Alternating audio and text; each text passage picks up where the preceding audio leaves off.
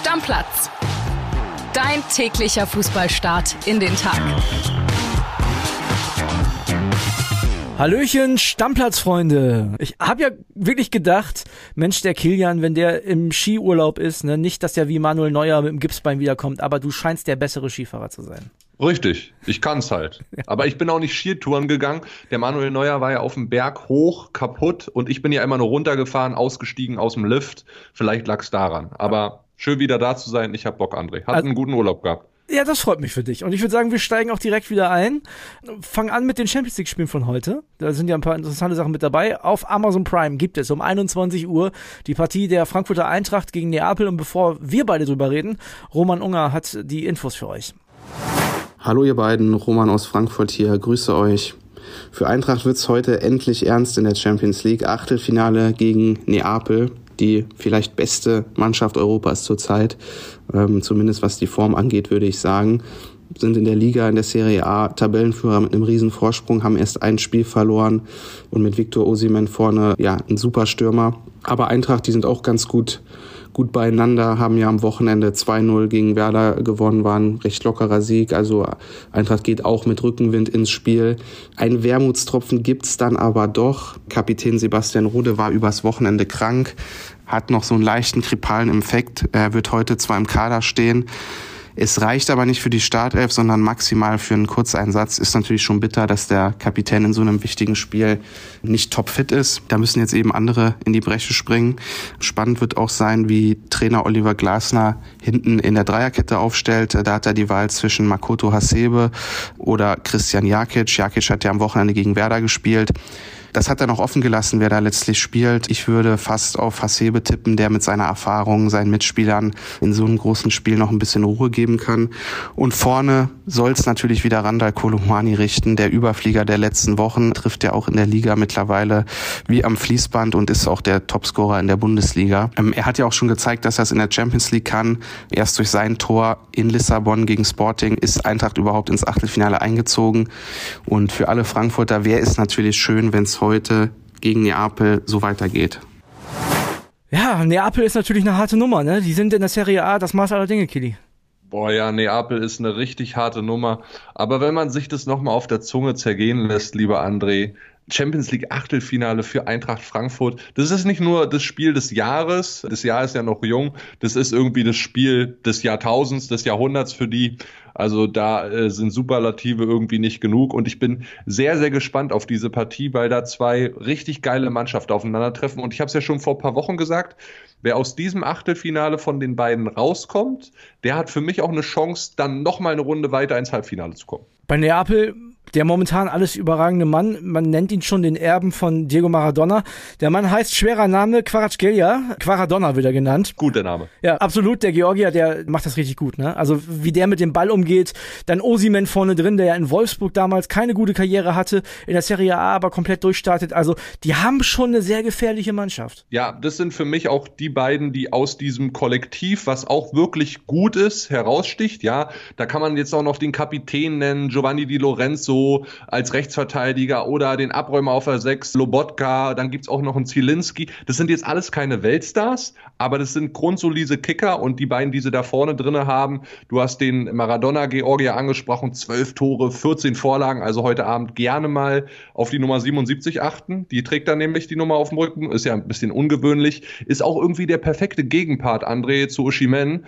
Viel verspielter, wuseliger, klein, schmal, also der Mann ist richtig gut und Oshimen vorne drin, der hat auch eine Wahnsinnsquote für Nigeria, 15 Tore in 23 Spielen. Hier bei der Napoli hat er jetzt schon 19 Tore in 23 Pflichtspielen diese Saison, dazu noch vier Vorlagen. Also das ist eine richtig geile Truppe und ich habe mir nochmal die Formtabelle angeguckt. Letzten fünf Spiele in der Liga gewonnen, letzten drei davon zu null. Mitte Januar hatten sie mal einen kleinen Knick, eine kleine Delle in der Bilanz drinne, weil sie da in der Coppa Italia ja völlig überraschend gegen den letzten der Serie A rausgeflogen sind, haben damals aber auch nur in der B11 gespielt. Also mit Napoli ist zu rechnen. Ja, 33 Jahre titellos. Die wollen natürlich. Ob es jetzt in der Champions League klappt, we'll see. Aber in Italien sind sie ja 15 Punkte vor. Die werden sicher Meister. Glaubst du, das ist ein großer Vorteil, dass die sich eigentlich komplett auf die Champions League konzentrieren können, weil die in der Meisterschaft schon durch sind? Kann sein. Habe ich mir so über die Frage noch gar keine Gedanken gemacht. Möglich ist es. Ich glaube, der Vorteil ist eher, dass sie das Rückspiel als Heimspiel zu Hause haben. Und wenn wir uns dann die Eintracht angucken, also die Champions League Reise auch gerade zu Hause, die ist schlecht losgegangen mit einem 0-3 gegen Sporting, aber dann haben sie sich gefangen. Es gab ein Unentschieden gegen die Tottenham Hotspurs und dann gab es noch den Heimsieg gegen Marseille. Also tatsächlich Frankfurt sich gesteigert. Frankfurt am Ende verdient in diesem Achtelfinale und ich glaube, chancenlos sind sie trotzdem nicht, auch wenn Napoli gut drauf ist. Die Serie A, muss man auch ehrlicherweise sagen, äh, seitdem Juve nicht mehr das alte Juve ist, hat auch ein bisschen an Qualität verloren. Wenn Kolomoani gut drauf ist und einen Zuckersteckpass von Mario Götze bekommt und Lindström über die Außen auch noch ein bisschen wirbelt, dann hat Eintracht Frankfurt da heute Abend eine Chance, André. Hundertprozentig. Zweites Spiel finde ich auch sehr interessant. Liverpool gegen Real Madrid. Normalerweise würde ich sagen, vorgezogenes Finale. So wäre es in den letzten Jahren gewesen. Ja, ist ja, ja, das letztjährige Finale, ne, André? Ja, aber Liverpool strauchelt aber richtig in dieser Saison. Gut, zuletzt haben sie sich in der Premier League gefangen mit zwei Siegen gegen Everton und Newcastle, aber trotzdem. Real für mich schon klar der Favorit. Naja, nicht unbedingt. Ich glaube, die sind beide gar nicht so formstark aktuell. Real hat, glaube ich, auch aus den ersten fünf Spielen nur zehn oder elf Punkte geholt. Da fällt Toni Kroos aus, da fällt Tushamini aus im zentralen Mittelfeld. Also Carlo Ancelotti nimmt da einen 18- und einen 21-Jährigen aus der B-Mannschaft mit. Ja, Mario Martin und Sergio Arribas die hatte am Wochenende, das muss man sich mal vorstellen, da sagt der Carlo Ancelotti zum Trainer der zweiten Mannschaft, du wechsel die mal bitte nach 60 Minuten aus. Das hat er gemacht.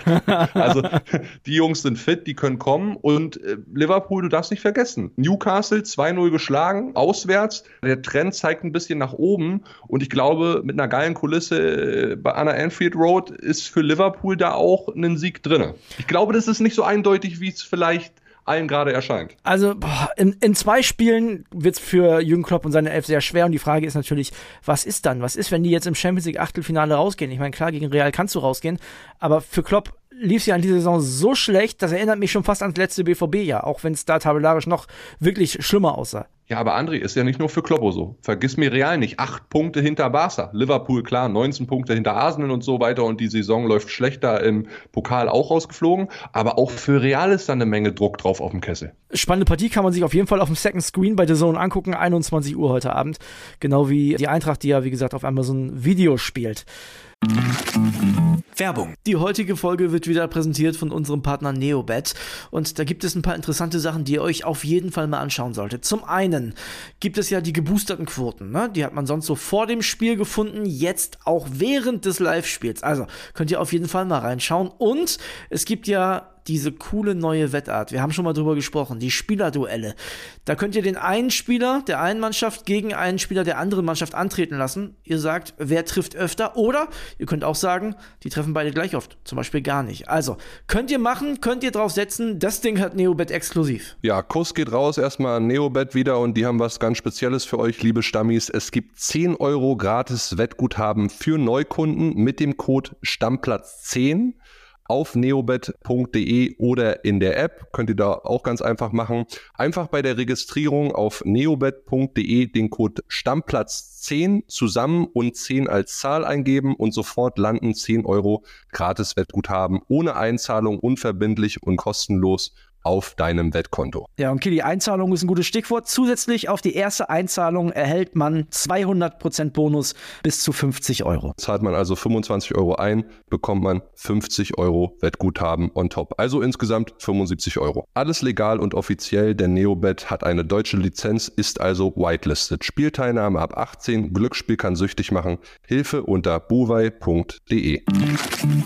Werbung Ende. Kitty, das soll es erstmal mit der Champions League gewesen sein. Wir haben ja noch ein paar andere interessante Nummern. Zum einen Adiemi, ne? Faserriss, man hat das gestern gesehen, bei der Vorarbeit zum Tor fällt drei Wochen aus, sagt der BVB.